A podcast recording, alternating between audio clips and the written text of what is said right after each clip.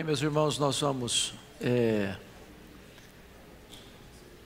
iniciar nosso estudo hoje e, ao mesmo tempo, concluir a série de exposições que estamos fazendo é, na carta de Paulo aos Romanos. É, são 16 capítulos desta carta e hoje, pela graça de Deus, nós vamos concluir a exposição desta importante epístola de Paulo. Então, abra sua Bíblia comigo, por favor, em Romanos 16. Romanos 16.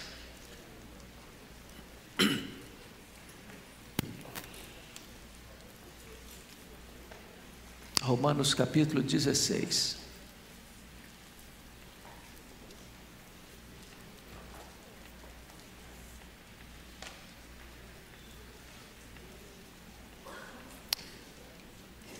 Paulo escreve assim: Recomendo-vos a nossa irmã Febe, que está servindo a igreja de Sencreia, para que a recebais no Senhor como convém aos santos e a ajudeis em tudo que de vós vier a precisar, porque tem sido protetora de muitos e de mim inclusive.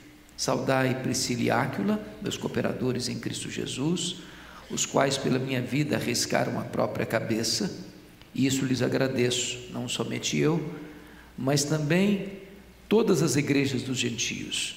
Saudai igualmente a igreja que está, que se reúne na casa deles. Saudai meu querido Epêneto, primícias da Ásia para Cristo. Saudai Maria, que muito trabalhou por vós. Saudai Andrônico e Júnias, meus parentes e companheiros de prisão, os quais são notáveis entre os apóstolos estava em Cristo antes de mim. Saudai Ampliado, meu dileto amigo no Senhor. Saudai Urbano, que é nosso cooperador em Cristo e também meu amado, Estaques. Saudai Apeles, aprovado em Cristo. Saudai os da casa de Aristóbulo. Saudai meu parente Herodião. Saudai os da casa de Narciso, que estão no Senhor. Saudai Trifena e Trifosa, as quais trabalharam no Senhor Saudai a estimada Pérside, que também muito trabalhou no Senhor. Saudai Rufo, eleito no Senhor. Igualmente a sua mãe, que também tem sido mãe para mim. Saudai a Zíncrito, Flegonte, Hermes, Pátrobas, Hermas e os irmãos que se reúnem com eles. Saudai Filólogo, Filólogo, Júnia, Nereu e sua irmã Olimpas e todos os santos que se reúnem com eles. Saudai-vos uns aos outros com ósculo santo. Todas as igrejas de Cristo vos saúdam. Rogo-vos, irmãos, que noteis bem aqueles que provocam divisões e escândalos em desacordo com a doutrina que aprendestes, afastai-vos deles, porque esses tais não servem a Cristo nosso Senhor, e sim a seu próprio ventre e com suaves palavras e lisonjas enganam o coração dos incautos, pois a vossa obediência é conhecida por todos. Por isso me alegro a vosso respeito, e quero que sejais sábios para o bem e simples para o mal. E o Deus da paz em breve esmagará debaixo dos vossos pés a Satanás. A graça de nosso Senhor Jesus seja convosco. Saúda-vos Timóteo, cooperador, e Lúcio, Jason, e Sosípratro, meus parentes, Eutércio, que escrevi esta epístola, vos saúdo no Senhor. Saúda-vos Gaio, meu hospedeiro, e de toda a igreja.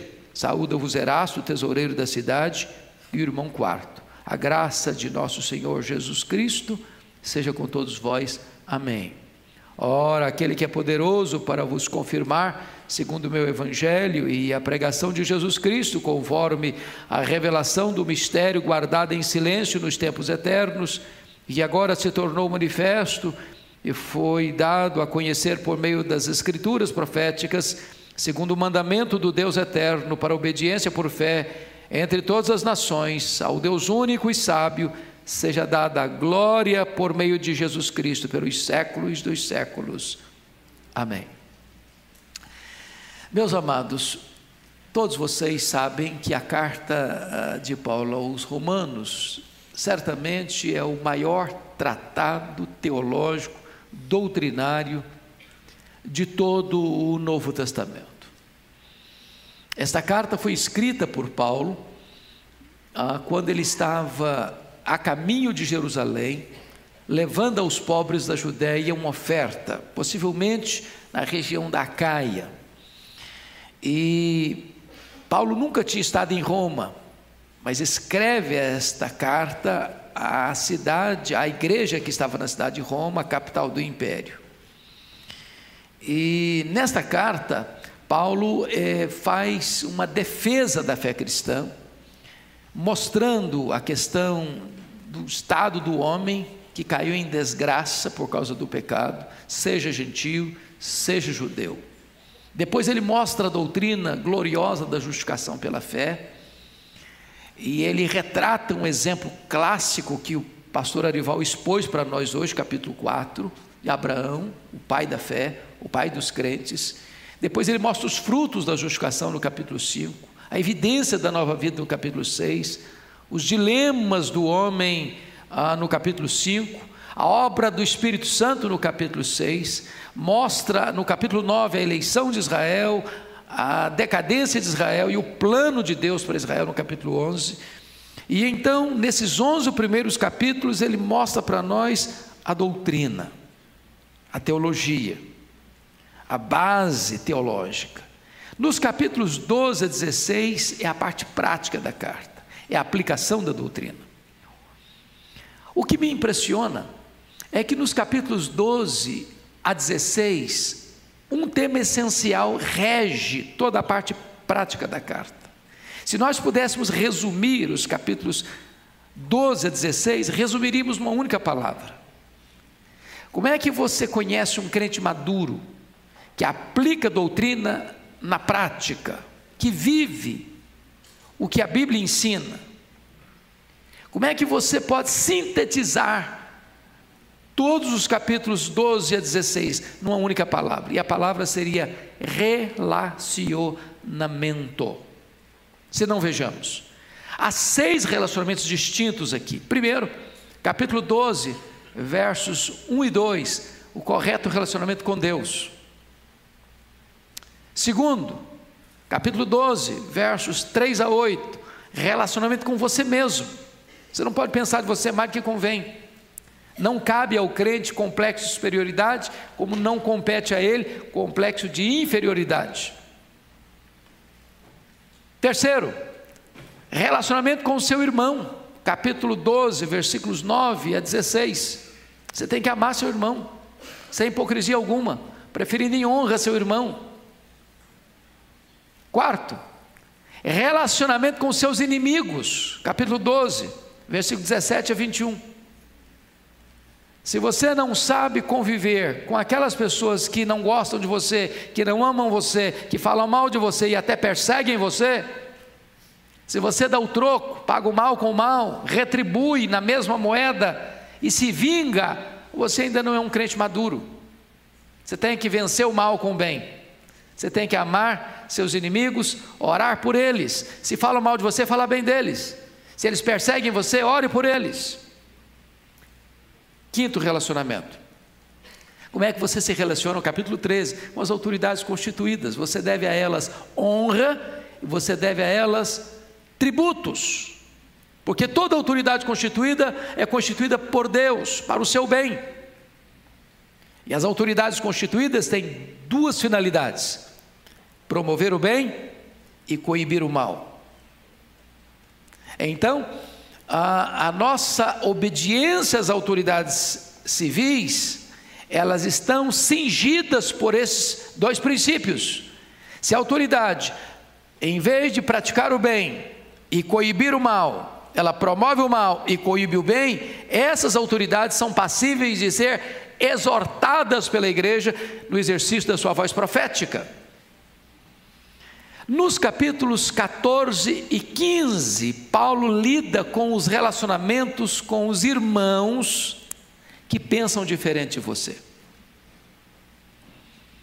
E Paulo divide os crentes em dois grupos: crentes fortes e crentes fracos. Quem eram os crentes fortes? Não eram judeus e gentios essa separação. Havia crentes judeus e crentes gentios no grupo dos fortes, e havia crentes judeus e gentios no grupo dos fracos. A questão básica é que os crentes fortes, e Paulo fazia parte desse grupo, se apresentava como tal, eram aqueles crentes que, crendo em Cristo, ficaram livres das peias, dos escrúpulos, num contexto de gente que veio do paganismo para a fé cristã o problema naquela época era tudo que comia e bebia praticamente era sacrificado aos ídolos primeiro. E aí um crente fraco pensava assim: bom, e se eu comer uma carne que foi sacrificada aos ídolos? Eu vou me contaminar. Então, sabe o que eu vou fazer? Eu não vou comer carne nenhuma. Estava com medo. Já um crente forte, não tinha esse escrúpulo. Ele dava graças a Deus e comia. Ele não sabia se aquela carne era contaminada ou não, sacrificada aos ídolos ou não, então ele dava graças a Deus e comia. Só que os crentes fortes desprezavam os crentes fracos, os crentes fracos julgavam os crentes fortes. Os crentes fortes diziam assim: ah, você não sabe nada, cara, você é um zero à esquerda, você é um coitadinho, está aprendendo, tomando leite. Eu sou um crente maduro. Então, desprezava o fraco. O fraco olhava para o crente forte e dizia: está vendo aí? Não é crente coisa nenhuma, se fosse crente não comia essa carne. E aí o que acontecia? Os crentes estavam batendo cabeça. E Paulo começa a ensinar que você precisa aprender a conviver com gente que é crente, que é salvo, mas que pensa diferente de você em pontos secundários, não em pontos essenciais. Porque se alguém pensa diferente de você em pontos essenciais, nem irmão seu é, por exemplo. Não, eu, eu, eu, eu não creio que a Bíblia é palavra de Deus. Bom, não dá para conversar então. Não posso abrir mão disso. Não, eu não creio que Deus seja o Pai, o Filho e o Espírito Santo. Eu não sou trinitariano. Bom, então não dá para você ser meu irmão, não. Bom, eu não creio que só Jesus Cristo salva, acho que também outros salvam. Bom, então não dá para negociar isso aqui, não. Agora, em coisas secundárias, é preciso que nós, como maduros na fé, saibamos a conviver com pessoas que, embora salvos, pensam diferente de você em aspectos secundários. Bom, então preste bem atenção para fechar antes de entrar no capítulo 16. Hoje, às vezes, nós imaginamos que um crente maduro é um crente que conhece muito, e até pode ser. É claro que a maturidade passa também pelo viés do conhecimento. Não é possível você pensar que um crente maduro seja um crente que não sabe nada, que não conhece a verdade. A maturidade passa pelo conhecimento. Mas é possível que uma pessoa saiba muito e não seja madura na fé, porque ela é incapaz de se relacionar corretamente com Deus, com ela mesma, com seu irmão, com seus inimigos, com as autoridades constituídas e com seus irmãos que pensam diferente de você. Dito isto, vamos então agora entrar ah, no último capítulo desta carta, que é o capítulo ah, 16. Nós poderíamos dividir o capítulo 16 de Romanos em três aspectos. Primeiro, confira aí comigo, versos 1 a 16, amigos a saudar. Segundo, versos 17 a 20, inimigos a evitar. Finalmente, versos 21 a 27, servos a honrar. Então ele está tratando de três coisas aqui: amigos a saudar, inimigos a evitar e servos a honrar. Muito bem. Ele começa agora, versos 1 e 2, veja você, uma recomendação pastoral. Recomendo-vos a nossa irmã Febe, que está servindo a igreja de Sencreia para que a recebais o Senhor, como convém aos santos, e a ajudeis em tudo que de vós vier a precisar, porque tem sido protetora, patronese, patrocinadora de muitos, e de mim inclusive. Vamos entender algumas coisas aqui. Por que, que Paulo está fazendo esse pedido? Essa irmã, Febe, era da igreja de Sencreia.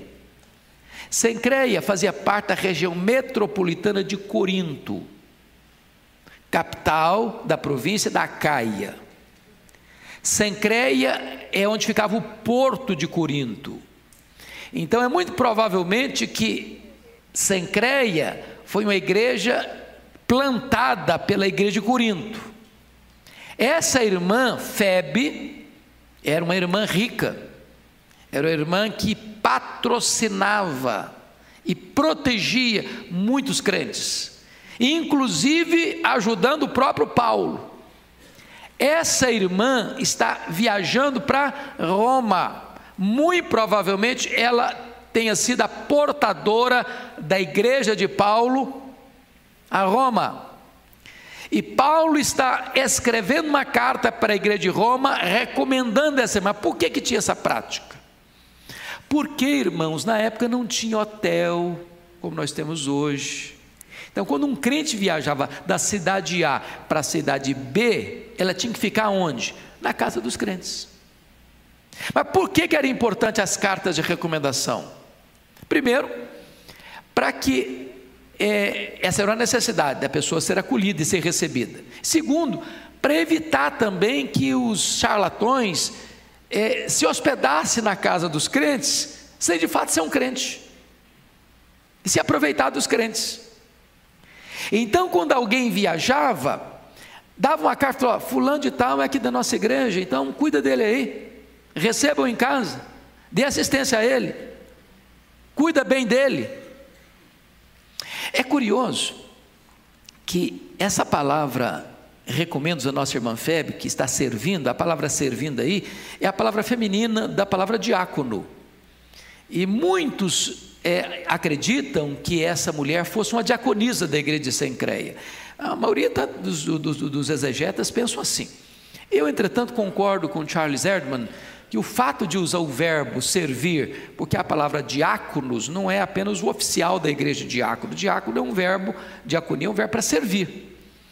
Que não é possível fundamentar a doutrina do diaconato feminino com base nesse versículo.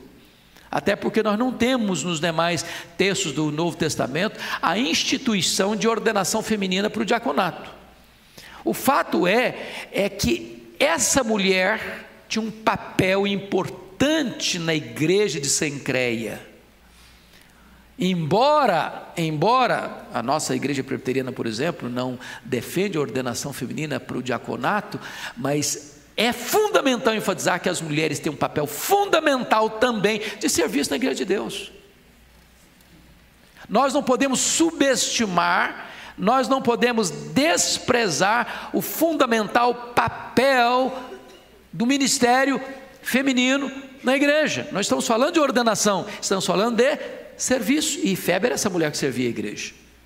Ela servia a igreja de Sencreia. E agora notem vocês que ela que semeou isso, agora chegou a hora dela colher. E Paulo escreve no verso 2: Para que a recebais no Senhor, como convém aos santos, e a ajudeis em tudo que de vós vier a precisar. E ele diz por quê? Porque tem sido protetora, a palavra aqui é patronese, ou patrocinadora, de muitos, e de mim inclusive. Que, que eu aprendo com essa mulher aqui? Essa mulher põe a vida dela, a casa dela e o dinheiro dela a serviço da igreja de Deus. Isso é uma coisa linda, irmãos. Da gente parar e pensar o seguinte: eu coloco a minha casa a serviço da igreja? Eu coloco a minha vida a serviço da igreja? Eu coloco os recursos que Deus colocou nas minhas mãos a serviço da igreja?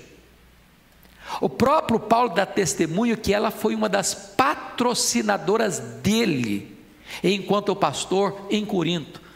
Quantos anos Paulo ficou em Corinto? Quem lembra? Quanto tempo? Só dez de cada vez para não ficar confuso. Hã? Um ano e meio. Um ano e meio.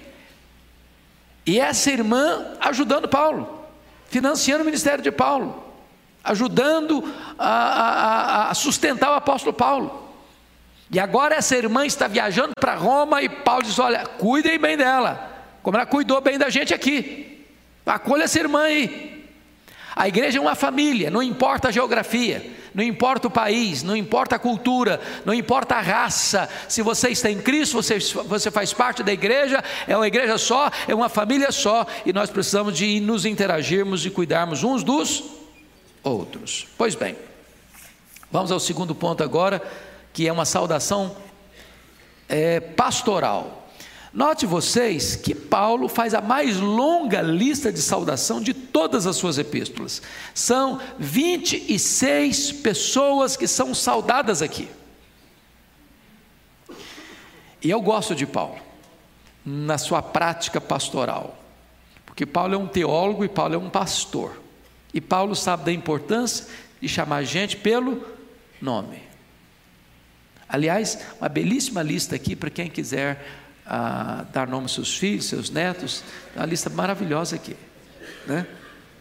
Então, vamos olhar alguns aspectos dessa lista aqui, dessa apreciação pessoal, e nessa, na postura de, de, de, de elogio que Paulo faz. A primeira coisa que Paulo trata aqui é que os crentes fazem parte da família de Deus.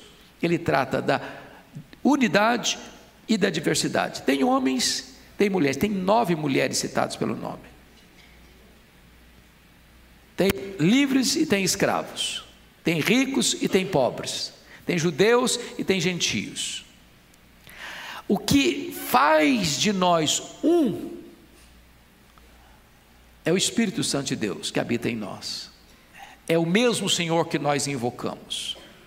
E eu acho isso precioso demais, irmãos, porque o único lugar onde as diferenças terminam é na igreja.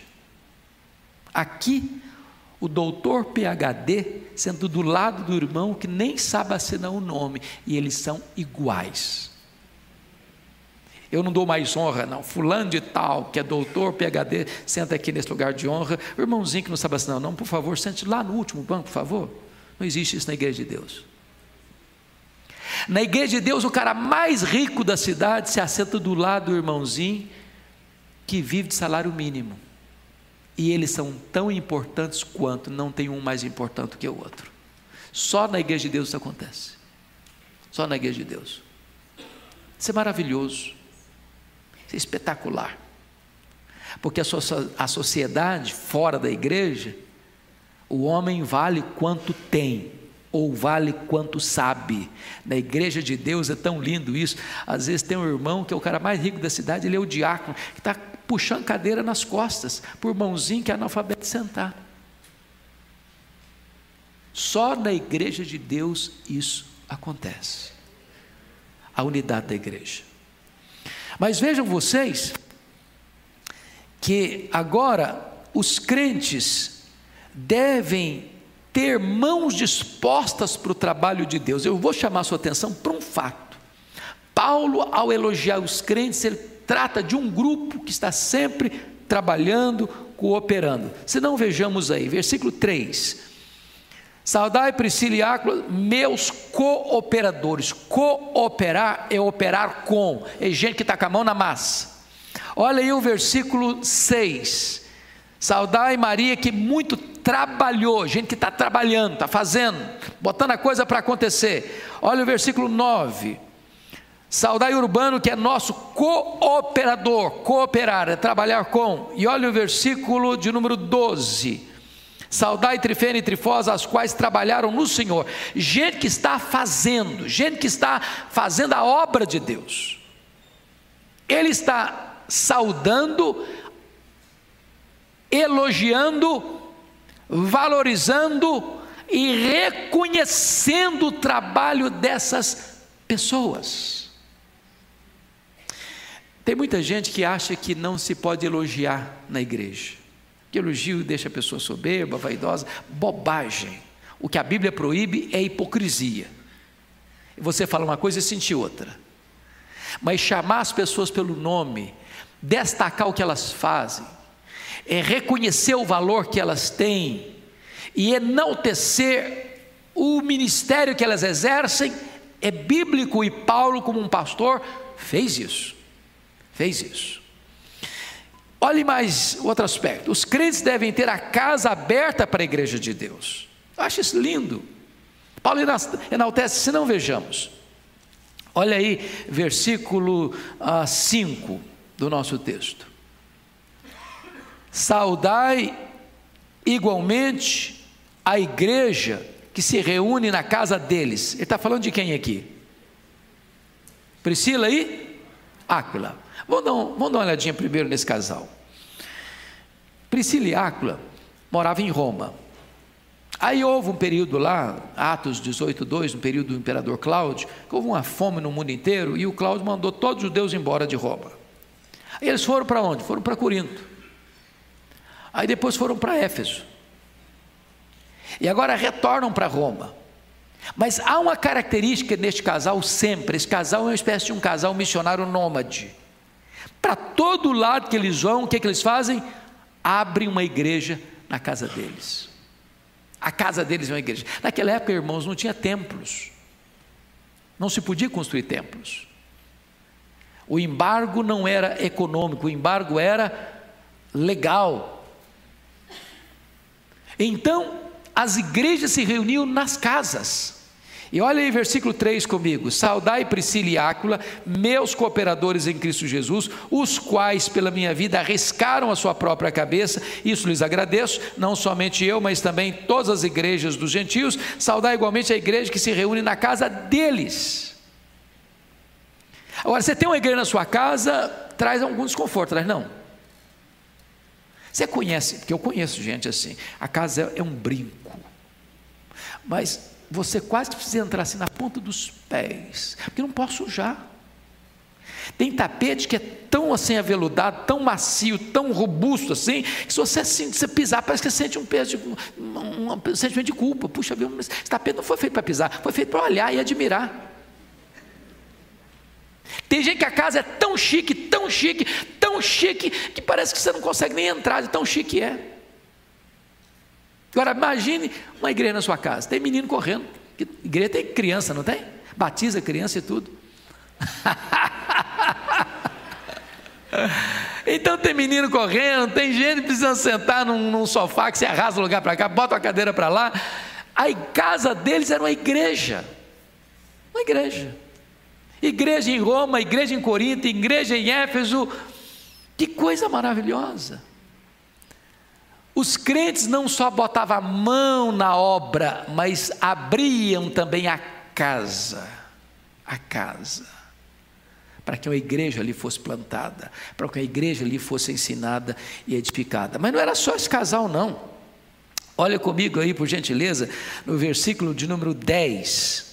Olha o versículo 10: Saudai a Peles, aprovado em Cristo, saudai-os da casa de Aristóbulo Olha comigo o versículo ah, de número ah, 11. Saudai meu parente, Herodião, saudai-os da casa de Narciso, que estão no Senhor. Tinha uma, a, a, não só a, a pessoa, mas os da casa dele também casa aberta. Olha o versículo 14: saudai as íncrito, Flegontes, Hermes, Pátrobas, Hermas e os irmãos que se reúnem com eles. Então, havia irmãos que não eram da própria família, que vinham para a casa deles para se reunir com eles. Olha o versículo 15: Saudai Filólogo, Júlia, Nereu e sua irmã Olimpas e todos os santos que se reúnem com eles. Então, notem uma coisa: a igreja de Roma não era como nós às vezes imaginamos, um prédio bonito na avenida principal da cidade Todos os crentes vindo para aquele local. Haviam casas, onde irmãos se reuniam em casas. Era a igreja de Roma, mas multilocal. Quais eram esses locais? A casa, a família. A família. Mas, mas, vamos ver outra coisa aqui importante. Os crentes devem ter a mão aberta para trabalhar a casa aberta para receber, mas em terceiro lugar, os crentes devem ter o coração aberto para os filhos de Deus. Coração aberto para os filhos de Deus. Confira comigo o versículo de número 4. Vamos ler todos o 4, por favor? Vamos lá? Os quais, pela minha vida, arriscaram a sua própria cabeça, E isso lhes agradeço, não somente eu, mas também todas as igrejas dos gentios. Esse casal Priscila e Áquila não só tinham a igreja, a porta aberta para a igreja, eles corriam riscos. Aliás, a expressão que aparece no verso 4, arriscaram a sua própria cabeça, é como se tivesse colocado a cabeça debaixo do machado do executor, da lâmina afiada da espada de Roma. Eles estavam dispostos a sofrer fisicamente, financeiramente, para que o Evangelho pudesse ser proclamado e a igreja pudesse crescer. Porque às vezes a gente até, até tem a disposição de ajudar, desde que isso não nos traga sofrimento, prejuízo, dificuldades. Eles não, eles arriscaram a própria cabeça. E Paulo, eu acho bonito em Paulo, irmãos, é esse ponto pastoral dele de reconhecer a bênção recebida de dizer que recebeu a bênção e de elogiar a pessoa que o abençoou. Nós deveríamos ser mais pródigos nos elogios e mais cautelosos nas críticas.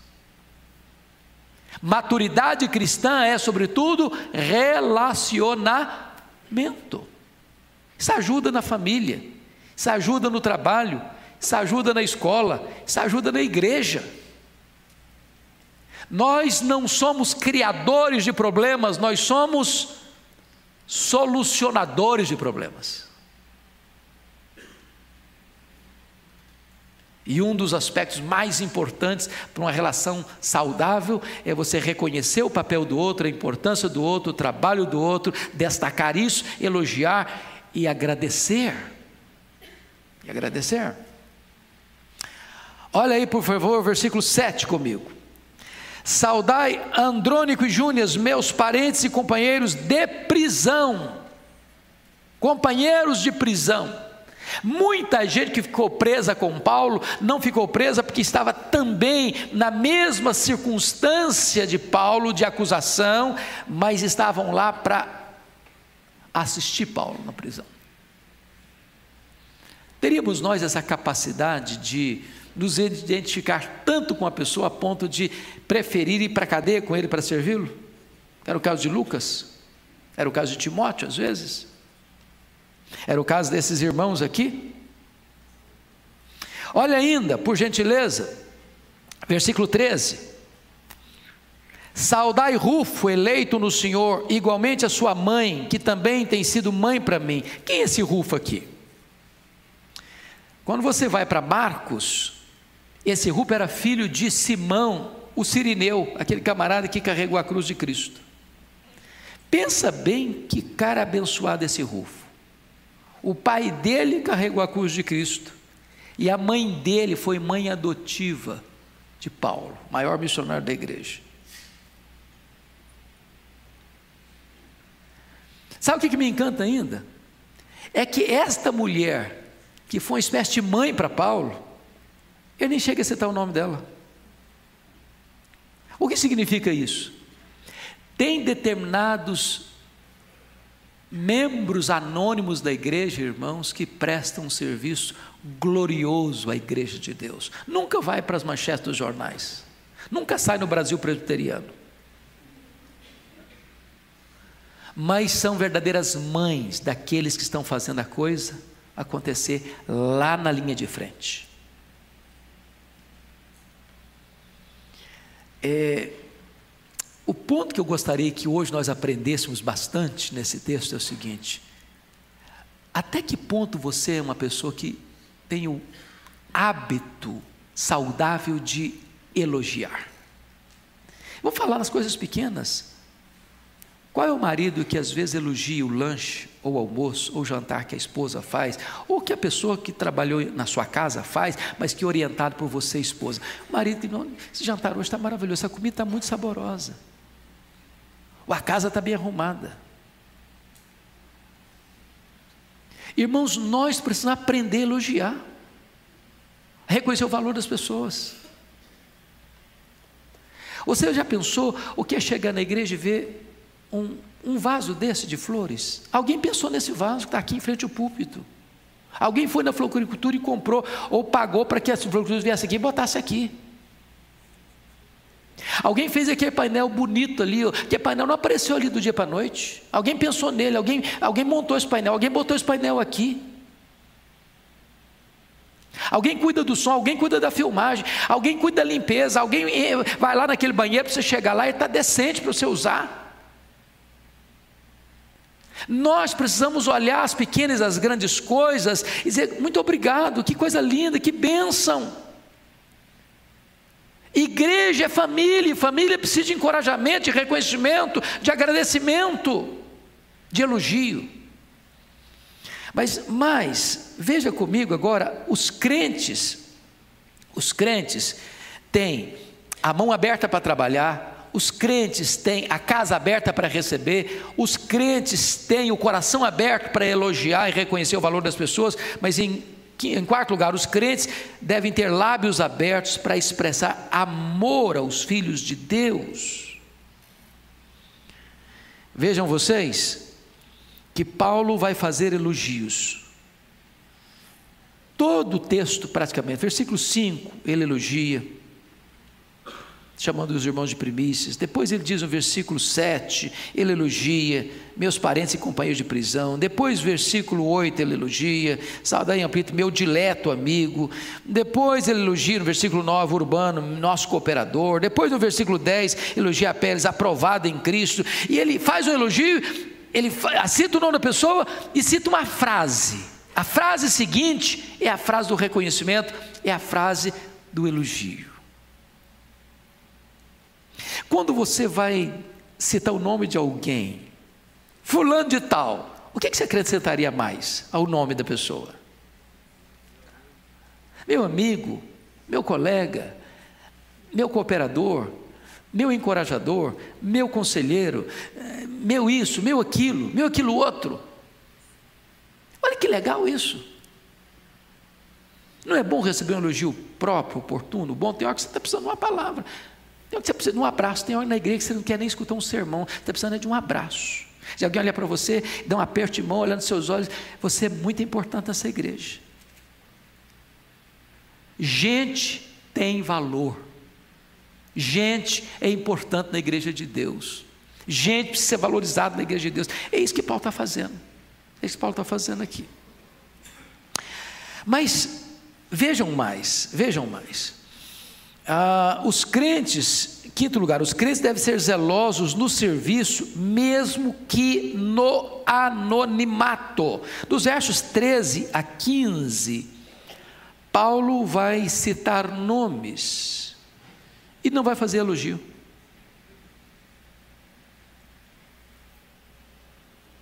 A partir do verso 13, eu só cito o nome.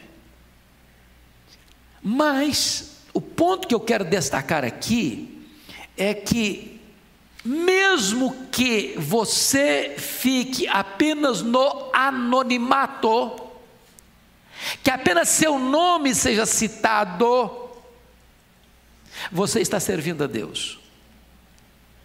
Quando você pega a lista dos doze apóstolos, tem, 12, tem dois apóstolos lá que só cita o nome dele, nunca mais aparece na Bíblia, nunca mais aparece na história. Mas você acha que eles, foram gente de braço cruzado? Foram não, serviram. Se o seu nome não aparecer no holofote, no outdoor, fique desanimado não, continue trabalhando. Se na terra você não for reconhecido, certamente no céu, tem um copo d'água frio que você der para alguém em nome de Jesus, vai ter recompensa. Esse é o princípio que Paulo está ensinando para nós aqui. Muito bem. Agora, olha aí outra coisa, o versículo 16. Os crentes devem ser afetuosos nos relacionamentos interpessoais. Pode ler o 16 comigo? Vamos lá? Saudai-vos uns aos outros com ósculo santo. Todas as igrejas de Cristo os saúdam. Meus irmãos, é claro que esse ósculo santo é cultural. É cultural. Tem lugar que é ósculo santo, tem lugar que é um aperto de mão, um bom dia, tem lugar que é você inclinar para o outro. A cultura muda de povo para povo. Mas o princípio permanece. Qual é o princípio que permanece? Hã? Saudação, que mais? Comunhão, que mais? Afetuosidade. Não importa qual, qual a nossa cultura brasileira, bom dia, dá a mão para mim. Tem gente que faz assim, bom dia, com a mão aberta assim, ó, parece até, até com medo de pegar alguma sujeira na mão. Se for dar bom dia, dá a mão aqui. Bom dia. Pega a mão do cara, não precisa apertar demais para não machucar, porque tem que machuca demais. Mas dá um bom dia firme. E olhando nos olhos, bom dia. O cara se sentia assim, o dia está bom mesmo. Essa é a nossa cultura. Agora, tem gente, mas eu sou bem meloso nesse sentido, eu gosto às vezes de abraçar. É, eu, eu, porque, eu, deixa eu só contar essa história assim aqui para vocês. É, no dia que eu fui ordenado, no dia 17 de janeiro de 1982, em Bragança Paulista, reverendo Denoel Nicodemo Zeller, que era pastor da Unida na época, é, mesmo presbitério, foi lá para é, minha ordenação. Aí um presbítero que está vivo até hoje, eu tenho o maior respeito por ele e carinho, mas me deu um conselho. Primeiro conselho que eu recebi depois de pastor. Ele disse o seguinte: olha, meu filho, quando você estiver na porta da igreja e passar uma senhora, uma moça, Estica bem a mão, estabeleça o limite. É muito perigoso um homem abraçar uma mulher. Eu tomei um susto. Eu jamais podia esperar aquilo dele. E eu disse assim para ele: Meu amado, me perdoe, mas eu não posso seguir seu conselho, por algumas razões. Primeiro, porque eu acho que a Bíblia não me ensina isso. Segundo, porque eu, eu abraço até poste no meio da rua. Não, não dá para me estranhar, não. Agora é claro que você precisa tomar seus devidos cuidados. Né? Claro, você tem que abraçar a criança, a adolescente, a moça, a senhora, a vovozinha de 100 anos, do mesmo jeito. Do mesmo jeito, faz-me favor. Se a pessoa quiser tirar uma casquinha, você dá um chega para lá sem ofender. Não precisa ser grosseiro com ninguém também, não. Se você quiser tirar a casquinha, está na hora de você botar a boca no pó e acertar a vida com Deus. Mas o que é princípio é seja afetuoso, seja gentil, seja caloroso no trato. Caloroso no trato. A pessoa tem que sentir que ela é amada. Como a irmã me disse um dia na igreja ah, lá em Vitória, falou, pastor, o senhor sabe por que, que eu gosto tanto ah, de entrar na fila para abraçar o senhor? Eu falei, eu não sei não, é porque é o único abraço que eu recebo na semana. Tem hora que a pessoa quer na igreja receber um abraço mesmo. Que às vezes ela passa a semana inteira levando pancada em casa. Eu espero que não tenha ninguém aqui nem em Pinheiros desse jeito, né, pastor Ival? Só gente abençoada aqui, ué. Que é isso? Mas afetuosidade. Muito bem. Vamos um pouco mais. Aí Paulo passa, passa da saudação para exortação, nos versos 17 a 20. Vamos ver. Primeira coisa, os crentes precisam ter discernimento espiritual, versículo 17. Você pode ler o 17 comigo? Vamos lá?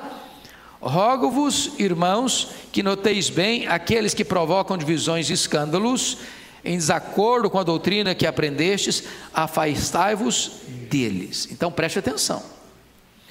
Para você notar bem, notar bem, não é só notar, não, notar bem. Aqueles que provocam divisões de escândalos em desacordo com a doutrina, você tem que conhecer a doutrina. Porque se você não conhecer a doutrina, o cara vai chegando assim, bem sutilmente, assim, com a voz bem macia e aveludada, com a língua cheia de mel e vai ensinar uma bobagem para você, uma heresia para você. Você não conhece, você não tem filtro. E aí você vai acabar colhendo uma coisa que é errada. Então estude, irmão, estude, estude Bíblia, leia Bíblia. Venha para a igreja, se possível, com um caderninho na mão, anote o sermão, anote o que foi ensinado. Volta para casa, debruça sobre aquele assunto de novo. Para que amanhã, quando você escutar uma coisa assim que não bate com a sã doutrina, você, epa, epa, isso aqui não. Crente tem que ter filtro, tem que ser beriano, Tem que escutar o pregador e dizer, não, isso aqui confere com a Bíblia. E graças a Deus aqui, louvado seja o Senhor, essa igreja tem um compromisso firme com a verdade. Mas há muitas coisas por aí que, que gente, tem, tem, tem programa de televisão que eu ligo, falo, não, hoje eu vou cinco hoje eu vou aguentar cinco minutos. Dois minutos não aguento mais, eu estou com raiva. É muita bobagem. E o mundo de hoje, quando o camarada vem para a igreja no domingo, já escutou dez. Se ele não tiver filtro, vai engolir veneno pensando que é pão. Então você precisa ter cuidado. Outra coisa que Paulo diz aqui é que, olha aí o versículo 18: porque esses tais servem a Cristo, não servem a Cristo, nosso Senhor, e sim a seu próprio ventre. Sabe o que significa seu próprio ventre? É o camarada que só se aproxima de você para alcançar algum favor, algum benefício financeiro. Ele é charlatão. Ele é camelô da fé. Ele não está interessado em você coisa nenhuma, ele está interessado no que você tem. Irmãos, há muitos lugares por aí que a hora da oferta na igreja é um constrangimento, é uma vergonha. Eu já fui em alguns lugares que tem hora que eu fico, fico quase desesperado. A sensação que eu tenho é que a parte mais elaborada do culto é a hora da oferta. E a sensação que eu tenho é que o camarada usa de todos os artifícios emocionais para arrancar o último centavo que você tem no bolso. E o culto é abençoado pela quantidade de dinheiro que foi arrecadado. E aí a sensação que você tem é o seguinte: eu quero é o que você tem, não estou interessado em quem você é ou no que você precisa. Quando um crente é instruído na verdade, ele é fiel a Deus nos dízimos, ele é generoso nas ofertas, e o pastor não precisa fazer malabarismos para arrancar dinheiro do povo, não, é consciência, é obediência, é fidelidade, é gratidão, é isso que leva você a ser generoso e fiel a Deus. Mas o falso mestre não, ele está preocupado é com o ventre dele. E o que, que ele usa? Olha aí o versículo 18: eh, com palavras, suaves palavras e lisonjas. Um falso mestre vai ser sempre um cara muito gentil, muito cuidadoso no trato. Ele vai pegar você e enredar você. Se você não for um incauto que não conhece a palavra, ele vai ludibriar. Olha o versículo de número 19 comigo. Ao 19: obediência e maturidade espiritual devem ser as marcas do crente. Pois a vossa obediência é conhecida por todos, por isso me alegro a vosso respeito e quero que sejais sábios para o bem e simples para o mal. Sabe o que Paulo está dizendo?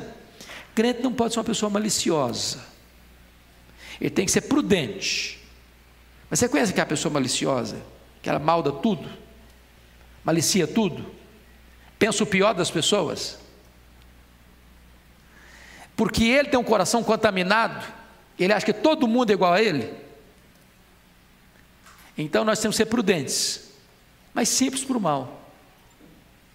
Não, não deixe o seu coração ficar navegando nas águas turvas da maldade, não. Não deixe seu coração ficar dragando os porões da iniquidade, não. Versículo 10. O crente, o crente deve compreender a vitória que tem em Cristo. Você pode ler o 20 comigo? Vamos lá? E o Deus da paz, em breve, esmagará debaixo dos vossos pés a Satanás. A graça do nosso Senhor Jesus seja convosco.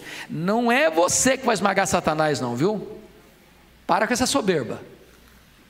É Deus quem faz isso, não é você não.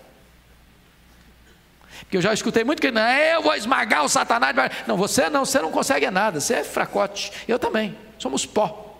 Não entre nessa luta espiritual empavonado, não, você leva, leva tinta, chumbo na asa. A Bíblia nunca me autoriza a me aproximar, a, a, a, a enfrentar essa batalha espiritual com soberba, com arrogância. Paulo diz: Nós não ignoramos os desígnios de Satanás sem a força de Deus, sem o poder do Espírito, sem o revestimento da armadura de Deus, não dá para encarar essa guerra, não. É por isso que o texto diz: é o Senhor, o Deus da paz, que vai esmagar. A vitória é dele, a glória é dele. Pois bem, dito isto, Paulo entra para um outro campo, notem comigo, que é uma saudação fraternal, versículos 21 a 24. Eu acho interessante que Paulo agora é, está saudando a igreja, ele tinha feito isso, mas agora ele está dizendo: Eu tenho um time aqui por trás, eu tenho um time aqui comigo que também vai saudar vocês. Ele podia, não, eu sou apóstolo, os outros não, não valem nada, os outros não contam nada, mas ele diz: Timóteo saúda vocês, o Lúcio, o Jason, o Sosipto, os meus parentes também saúdo, o Terço que escrevi, escreveu a carta, eu, eu Terço que escrevi essa epístola, o saúdo, porque Paulo, ele usava um amanuense. Muito provavelmente Paulo tinha um problema de visão. Está é, tá escrito em Gálatas 4, 14 a 18, que os crentes da Galácia, se possível, teriam arrancado os próprios olhos para dá-las a Paulo. Quando Paulo foi para o Sinédrio lá, ele chamou o sumo sacerdote de parede branqueada. É, talvez enxergar meio lusco-fusco. E, e, ele então usava alguém para escrever a carta. Às vezes, para terminar a carta, ele pegava a pena. Veja com que grandes letras eu vos escrevo. Então, ele usava alguém, ele ditava a carta e o camarada copiava. É claro que essas cartas eram inspiradas pelo Espírito Santo. E o, o texto está aqui saudando. Sauda, Saúda-vos Gaio, meu hospedeiro de toda a igreja. E ele está citando o grupo que está com ele. Paulo está sendo o quê? Humilde. Ele poderia só ele mesmo esquecer o grupo que está com ele, mas ele faz questão de honrar, de valorizar as pessoas que estão do lado dele na hora de saudar a igreja de Roma. Só fechando agora, só fechando agora, uma doxologia singular. Essa é a mais longa doxologia de Paulo versículos 25 a 27. Eu quero destacar aqui nessa doxologia é, quatro coisas. Primeiro, ele exalta o poder de Deus no versículo 25. Você pode ler o 25 comigo? Vamos lá?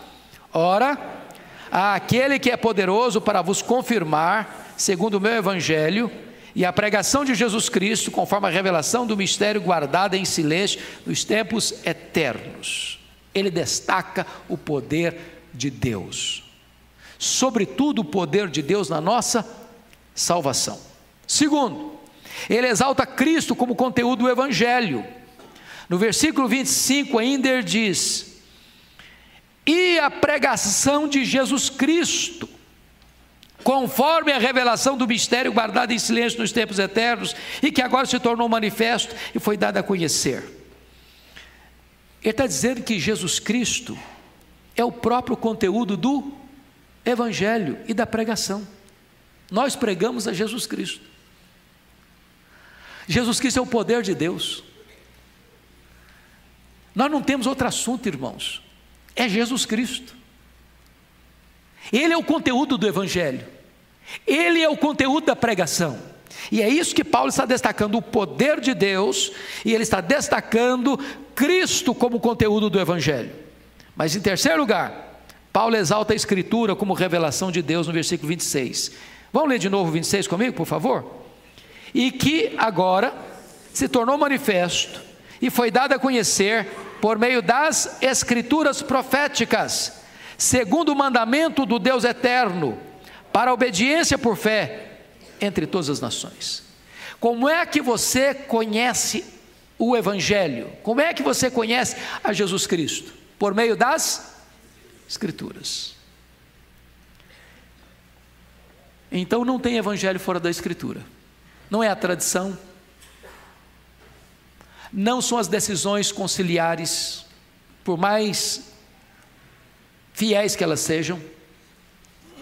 O Evangelho se cinge, se limita às Escrituras. Então, se ah, descobri alguma coisa aqui que as Escrituras não está não, não tá na Bíblia. Não dá para nós. Ah, não, um anjo revelou uma outra, uma outra coisa para uma outra pessoa lá, então começou uma seita que agora teve uma revelação do anjo. Seja moroni, seja quem for, está fora. O evangelho está limitado às escrituras. Às escrituras. Então nunca aceite nada que não proceda das escrituras. Então, só no notinho de rodapé. Como é que começam as seitas? Alguém, num dado momento, teve uma revelação nova, que não está na Escritura. Seja Maomé, seja o Smith, seja o. seja quem for. Ou alguém diz assim: olha, eu tive uma nova visão, uma nova revelação da Escritura. Bom, os pais da igreja pensaram diferente dele, os reformadores pensaram diferente dele, os nossos irmãos puritanos pensaram diferente dele, os estudiosos ao longo do século pensaram diferente dele, mas ele agora descobriu, eureka, agora ele descobriu uma coisa nova. Bota os dois pés para trás. É muita pretensão, você não acha não?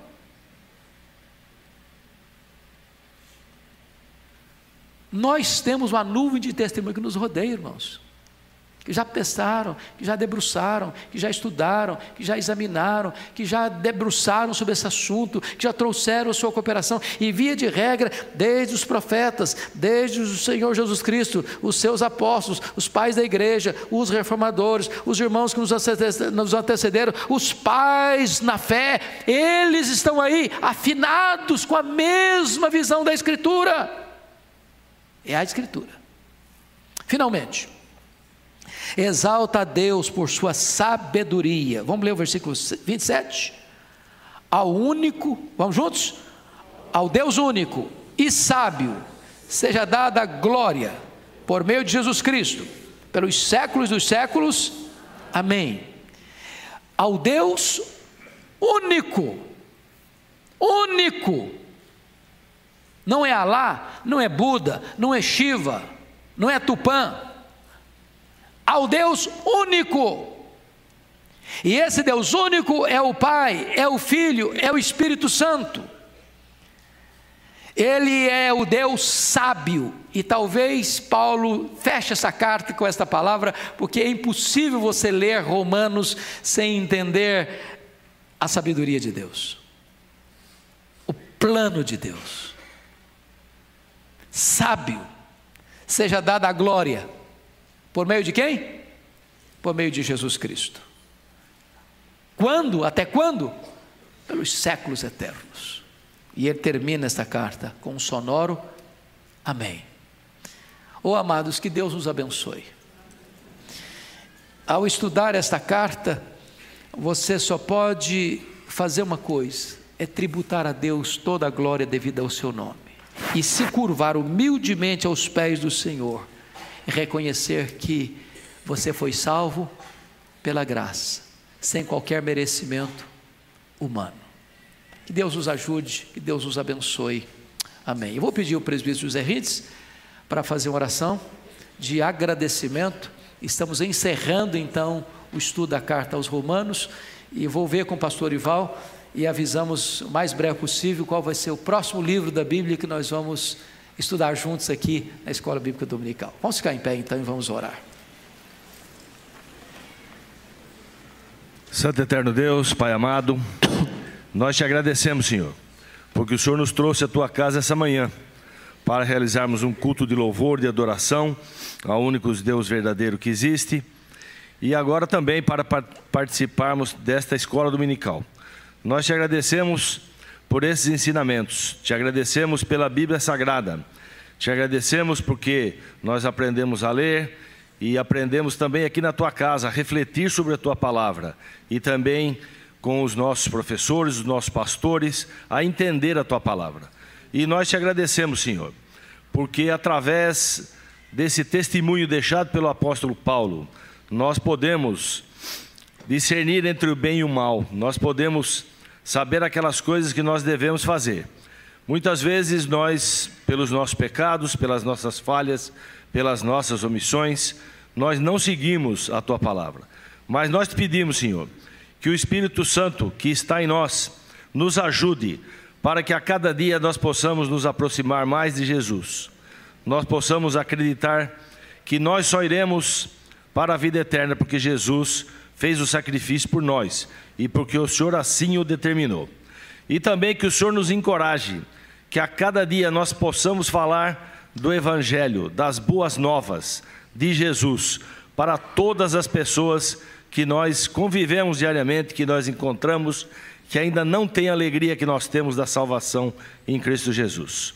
Pedimos que o Senhor nos abençoe no dia de hoje, todos os outros cultos, também a escola dominical que nós teremos à tarde e que as pessoas que vierem aqui, trazidas para, para o Senhor, tenham a oportunidade de se entregar a Jesus e também de serem salvas.